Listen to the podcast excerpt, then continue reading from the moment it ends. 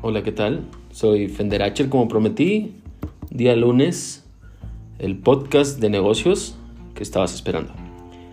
Voy a empezar con este primer capítulo que va a hablar sobre un tema que ha sido bastante recurrente desde que inicié yo en redes sociales. De hecho, uno de los que me lanzó a, a ser viral las primeras veces. Tiene que ver con una historia corta de negocios. Es como ganar un millón de pesos en menos de 20 días. Esto no es teoría, no es una suposición, es una historia corta de negocios que he vivido en carne propia. Se las he compartido varias veces y esta es una más. ¿Ok? Y comenzamos con la pregunta, ¿cómo ganar un millón en menos de un mes? Una pregunta difícil pero con muchas respuestas posibles. Por lo menos te voy a dar la fórmula exacta de cómo conseguir ese millón. La ocasión que hice esto fue porque había entrado en una quiebra financiera, tenía muchas deudas encima, pagos de nómina pendientes a punto del embargo. Por lo que si no tienes urgencia de dinero, puedes usar este mismo método con calma, solo larga los plazos, analízalo. No tiene que ser exactamente así. Después de analizar, pensar y buscar soluciones a mi problema financiero, pensé en una acción poco probable, pero que sabía que funcionaría si ponía toda mi energía. Hacer que todos hicieran lo mismo por mí. Al poner manos a la obra, lo primero que hice fue llamar a todos los dueños de terrenos que habían puesto en venta en redes sociales, en periódicos, etc. Busqué durante dos días. Estuve haciendo llamadas, proponiéndoles a los titulares que vieran mi propuesta para construir una torre de departamentos en su predio. Les ofrecía 40% del precio que tenían anunciado, o sea, 40% extra con la condición de que firmáramos contrato notarial y que me, permitiera pagarle en tres meses. Como pueden imaginar, la mayoría colgó el teléfono, o sea, uno tras otro, además de que mi edad en ese momento era un indiscutible freno para su presencia. Nadie creía posible eh, que lograra lo que les dije en menos de tres meses. Comenzaba con la frustración, el enojo, un plan casi perfecto. Ni siquiera podía arrancarlo porque no conseguía la confianza de un imbécil. Además de que estaba terminando los teléfonos eh, a los que podía marcar había revisado mis cálculos y se me estaba acabando el tiempo, así que llamé y llamé. Queda número más. Vida, ¿por qué me haces esto? Bueno, hablo con el dueño del terreno que está en venta. Sí, diga. Disculpe, estoy interesada en comprar un terreno, me gusta su posición y tengo un proyecto encima que me urge hacer. ¿Crees que podríamos vernos? Tuve que asegurarme de agendar una cita antes de ofrecerle mi plan por teléfono, como hice con los otros. Supuse que era mejor estar de frente y tendría más poder de convencimiento cara a cara. Cuando por fin llegué a su oficina, resulta que era un mecánico, dueño de varias tierras y talleres mecánicos en la zona. Le ofrecía exactamente lo mismo que a los demás. Me interesó un terreno, ahorita tengo un millón doscientos mil. Realmente yo no tenía nada. Pero quisiera que nos asociemos, ¿qué te parece? Así comienzo la obra más rápido y te comienzo a pagar en un mes o dos. Sorprendentemente dijo, eso estaría bien, no me urge venderlo, pero ¿qué tan seguro es tratar contigo? Bastante seguro, respondí de inmediato. Hacemos el trámite notarial si gustas o un contrato privado, no tengo problema, para mí, pero mi palabra es lo que más vale en todo esto. Él me dijo, no, no, eso es, eso es lo de menos. Me refiero si a si sabes lo que haces, porque te veo muy joven. ¿Cuántos años tienes? Eso no importa, sí, respondí. Después de eso, frunció el ceño y me dijo, está bien, si quieres haz el contrato privado y mañana lo firmamos aquí con mi abogado. Con mi abogado. Lo cual fue un alivio porque gastar en un contrato público con notario hubiera sido despedirme de 15 mil pesos y no era uno de mis mejores momentos. Desde el momento en que dijo que sí, el siguiente paso al que brinqué era en cómo rayos iba a conseguir vender algo que aún no estaba construido. Obviamente las preguntas eran la respuesta pero estaba demasiado ocupado y no tenía el alcance geográfico para ofrecer a en todas partes. Y se me ocurrió, voy a despedirme de otra parte de las ganancias, voy a contratar un ejército de agentes de bienes raíces que vendan esto. Comencé a publicar en redes sociales, periódicos y todo lo que estaba a mi alcance. En menos de 30 minutos ya tenía el número de 40 vendedores dispuestos a vender propiedades por el 7%. Comencé a tener reuniones con ellos para explicarles la preventa. Les dije que en un par de días tendría los diseños en digital para que los mostraran a sus clientes que dijeran que es una oportunidad grandiosa, el precio del departamento es de 800 mil, pero al terminar la obra valdrían 1.300.000. Algo bastante tentador, ya que este idiota, hablo de mí, prometió la, la entrega seis meses después de la compra. Pero era un riesgo necesario. ya que esa oferta abre la posibilidad de cerrar más ventas. Ahora, hay que dejar una cosa clara, que tu primera venta la hagas el primer día no significa que debas entregar todo el edificio seis meses después. En términos legales, la entrega se refiere a la escrituración y posesión del mismo. Tú puedes ir construyendo paulatinamente conforme vayas cerrando ventas. A lo largo del periodo de que gustes o, que hayas acordado, pero ya busca... Oh, perdón. Este, estoy, lo que pasa es que estoy leyendo. Hagamos una pequeña pausa. Eh, no, creo que no les mencioné. Esta es una parte de mi libro que está por salir en las próximas semanas, el manifiesto. Y no traigo mis lentes, me los estoy poniendo. Me, he quedado perdido por aquí. ¿En qué me quedé? A lo largo del periodo que gustes. Pero yo buscaba cerrar todo en menos de seis meses. Eso es distinto. Tenía una presión muy encima. Al día siguiente, ya con varios agentes de bienes raíces y haciendo llamadas, fui a firmar el contrato con este sujeto. Algo que fue rápido, su abogado me dejó claro que no le agradaba la idea, pero que convencía a su cliente, así que no se dijo más. Me retiré y el siguiente paso era darle el maldito diseño a los agentes de bienes raíces que llevaban 24 horas vendiendo a ciegas, solo prospectando. Lo nuevo era tocar puertas. El tipo de diseño que quería tenía un costo aproximado de 35 mil pesos. Llamé exactamente a seis arquitectos pidiéndoles un proyecto similar que ya tuviesen un diseño original con la promesa de pagarles en un par de meses. A muchos no les vi interés, hasta que al último le dije que le pagaría 55 mil en tres meses si me ayudaba con eso. Creo que ya estaba entendiendo cómo funciona esto. Yo les doy dinero, ellos me dan lo que tienen.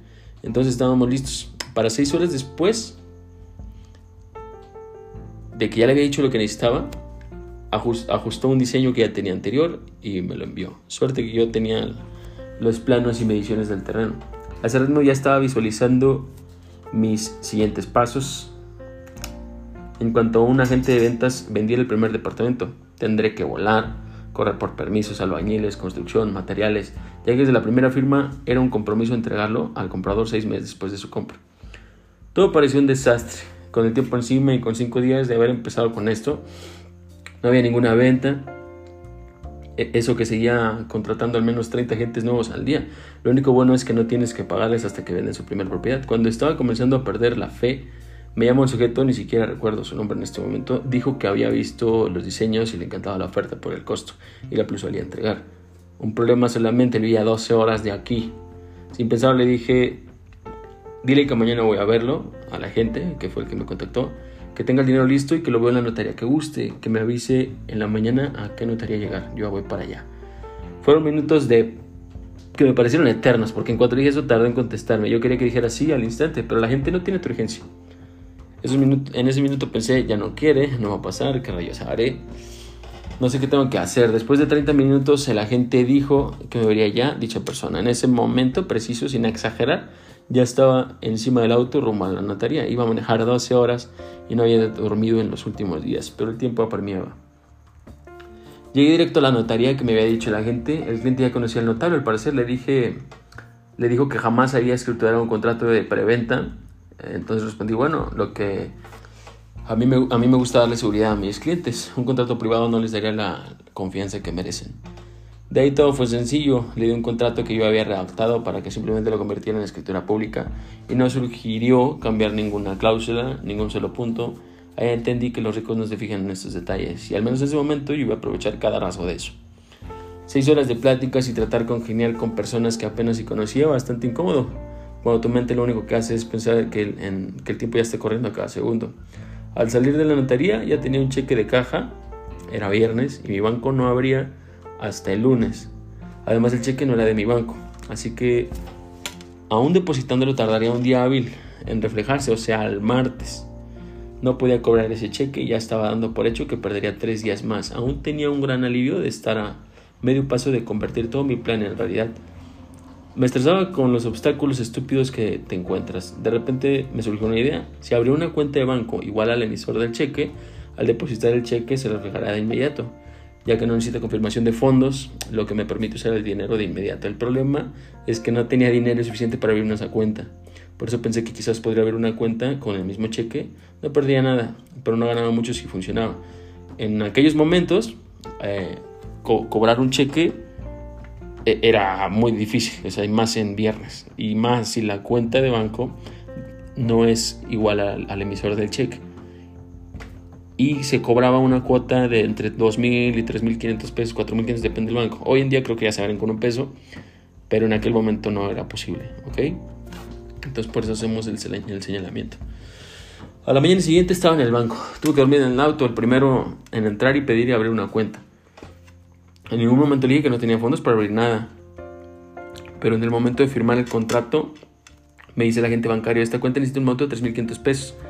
Para ese momento ya no tenía casi nada, excepto el cheque por 800 mil. Le dije que el cheque es lo único de lo que, con lo que disponía ahora. Le pedí el favor. Digo, ¿y qué te parece si te endoso el cheque? Tú lo cobras y lo depositas en la cuenta nueva. Te puedo pagar con 2 mil pesos, es urgente. Efectivamente, sí es así como funciona el mundo, con dinero. Me dijo que no era necesario que lo cobrara él, que lo depositarían a la cuenta directamente para que no lo vieran raro al empleado retirando tanto dinero. Sencillo, dos mil pesos me ahorraron tres días de sufrimiento mental y varado en una ciudad que no es mía. Salí de ese banco en menos de ocho días con 800 mil pesos en la cuenta y aún faltaba vender siete de los ocho departamentos inexistentes. Estaba exhausto. Noté que no había comido ni dormido prácticamente nada en los últimos ocho días, por lo que decidí tener un momento, entrar a una habitación de hotel, me duché, me compré otro traje, Comí como no había comido en semanas y me fui de manera tranquila a seguir con el trabajo, que había mucho. Cuando llegué a la oficina, después de esta locura, estaba repleta de agentes de ventas y clientes viendo los diseños en folletos, panfletos, iPads, celulares. Había ofrecido tanto de comisión por venta que la mayoría de los agentes estaban haciendo más de lo habitual para poder cerrar. Era como ver una orquesta sinfónica trabajando armoniosamente. Le pagué al arquitecto le di 400 mil pesos al dueño del terreno. En realidad tenía dos meses más para pagarle, pero recordé que cuando lo conocí había dudado de que pudiera lograrlo y quise reprocharle de una forma elegante. Que en menos de 15 días ya tenía casi todo el dinero. Comenzábamos ese mismo día con el trámite notarial para llevar a cabo la compra-venta del inmueble ante notario. O sea, le di los 400 mil. El terreno me, eh, estaba quedándome casi en 800. Y ya había solo que cerrar el, trámite. ¿Sí? También había que reseñar los contratos, ya que oficialmente yo era titular y el primero que vendí cuando, eh, el primero que vendí fue cuando no era dueño. Solo hice solo hacía falta un permiso por escrito del titular del predio y el contrato privado de compra-venta con reserva de dominio. Aún me quedaban aproximadamente 300 mil pesos y era hora de correr por materiales y manos que construyeran mi obra maestra. Eso fue relativamente sencillo, había 40 albañiles trabajando a toda marcha por 400 pesos al día. El sueldo promedio de esa zona era de 300. Quise ver si de lo mismo que pasó con los agentes de bienes al pagarles más. Y vaya que sí. Tenía que conseguir los permisos de construcción para evitar que algún maldito me multara o algo similar. Fui al municipio y tomé el tipo, al tipo más amable que pude ver. Le dije que me urgía, le ofrecí llevarlo a corroborar colindancias, planos y todo lo necesario. En esta ciudad puedes construir prácticamente lo que sea. Es común que en ciudades grandes eh, crecer sea, sea más difícil por el tipo de suelo es limitante ya que hay demasiado crecimiento y además es más costoso. En este caso, hay un edificio de cuatro pisos al lado, por lo que supuse que construir el edificio de cuatro pisos con dos departamentos por piso no iba a ser problema. Saliendo de ahí, podemos celebrar como amigos, te, te servirá, ya verás. Algo que pensé que tardaría ocho días me llevó 30 minutos. No lo podía creer, un par de cervezas y una comida. ¿Realmente la vida así de fácil funciona cuando tienes dinero? Aunque en ese punto Podía esperar hasta 15 días ya que tenía todo el tiempo, pero fue así como sucedió. En menos de dos semanas tenía una obra en inicio, con todos los permisos y funcionando perfectamente. Bueno, pero no debía confiarme. Mi activo más grande en ese negocio dependía de que los agentes vendieran en el menor corto tiempo. Así que subí la oferta.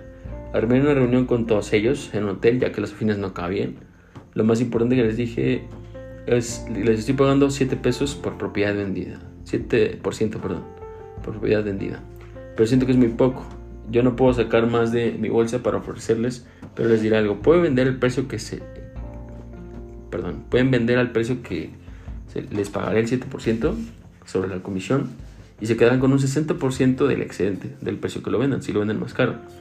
Ganan más ustedes, gano más yo. Mi verdadero objetivo no era ganar más, sino que hicieran más de lo que ya estaban haciendo y se volvió una locura total. Para las 2 de la tarde del siguiente día, en las oficinas parecía un estadio repleto. Ninguna venta se cerraba, pero había más gente. Las probabilidades indicaban que era más probable que se cerrara hoy a que se cerrara ayer. Casi llegábamos a tres semanas desde la última venta y un agente, hijo puta, vendió dos departamentos a una ricachona jubilada. Decía que quería todo el piso de abajo, así que se llevó 112 mil pesos de comisión. Yo me sentí excitado por la situación, además cuando la pasó conmigo, ella nos dijo que no quería escriturar por ahora, que estaba bien un contrato privado, ya que no quería gastar en este contrato y después en la escritura para transferir la propiedad. Con 1.5 millones en la cuenta. Cuando hace unos días estaba en bancarrota después de un movimiento de imbécil, sentía que tenía todo resuelto, pero ese dinero, con ese dinero haría dos pisos más. Y con la venta de esos últimos terminaría en tiempo récord. El departamento de la primera venta seguía en construcción, o sea, técnicamente iba empezando, y no podía creer que ya llevaba vendido medio edificio. Al día siguiente me compré un maldito auto nuevo, pagué seis mensualidades de retraso de mi hipoteca y recuerdo que fueron la mejor sensación de mi vida. Estaba, estábamos con todo los números a favor, cada gente viene raíces, se peleaban por mostrar los diseños de los departamentos, ellos tenían sus maneras de trabajar. Unos decían a sus clientes que la obra era tan barata que empresarios venían a ofrecer por todo, pero el dueño solo quería vender a personas para agrandar la comunidad cerca de la casa de su hija. Escuché a otra gente diciéndole a un matrimonio que en menos de un año habría un centro comercial enfrente y podría valer el triple. O sea, puede ser cierto, pero ¿de dónde sacan esas mañas? Lo único que dependía de mí era que vendieran y que fuese todo de la mejor calidad. Le pagué al dueño del terreno el restante del contrato en menos de un mes. El notario escrituró mi nombre y ya no era asunto de diablos nadie más que mío y de mis agentes. Me di cuenta que tenía un millón de pesos libre y ya, tenía media hora terminada aproximadamente, ya habían pasado algunos meses. Y aún faltaba por cobrar 3.2 millones de los departamentos restantes.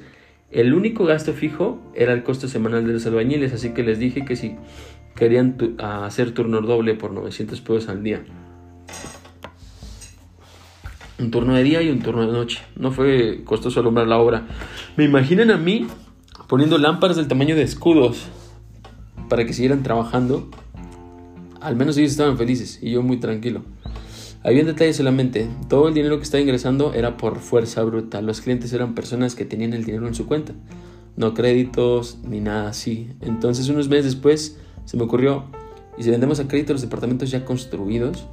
Una curiosidad de este negocio es que puedes vender a crédito hipotecario solo sobre lo que ya está construido, ya que el titular de crédito deja en, como garantía hipotecaria la, la propiedad.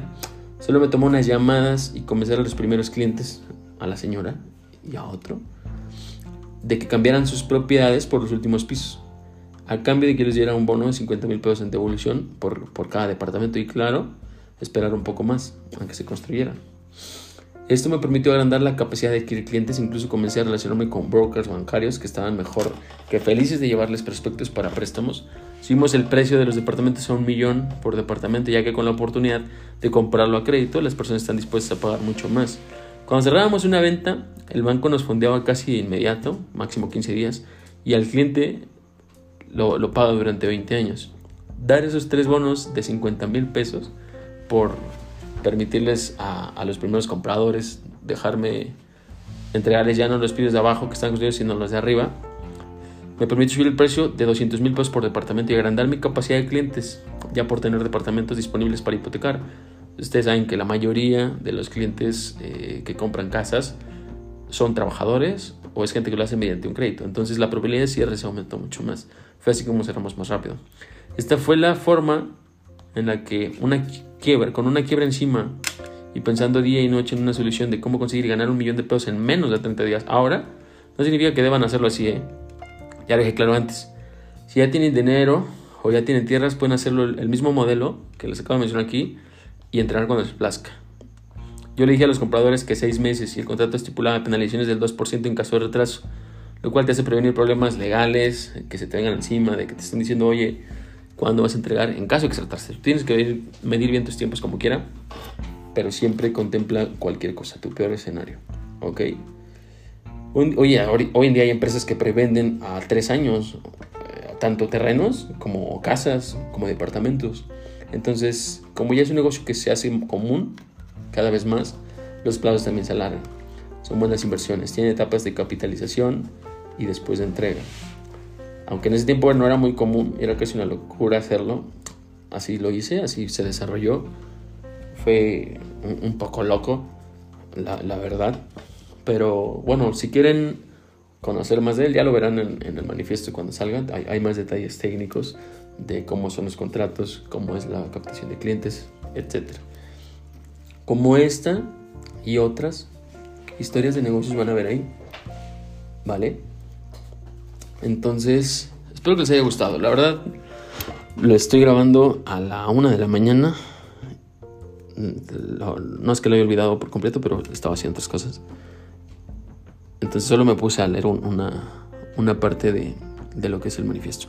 De ahí creo que lo, vamos a hacer más fluido. Voy a ponerme a, platicar con otras personalidades. Ya tengo varios invitados. Entonces fue un gusto haberlos visto en este primer podcast. Defender H. Acuérdense de seguirme en Instagram Ok, por allá los veo. Hi, Team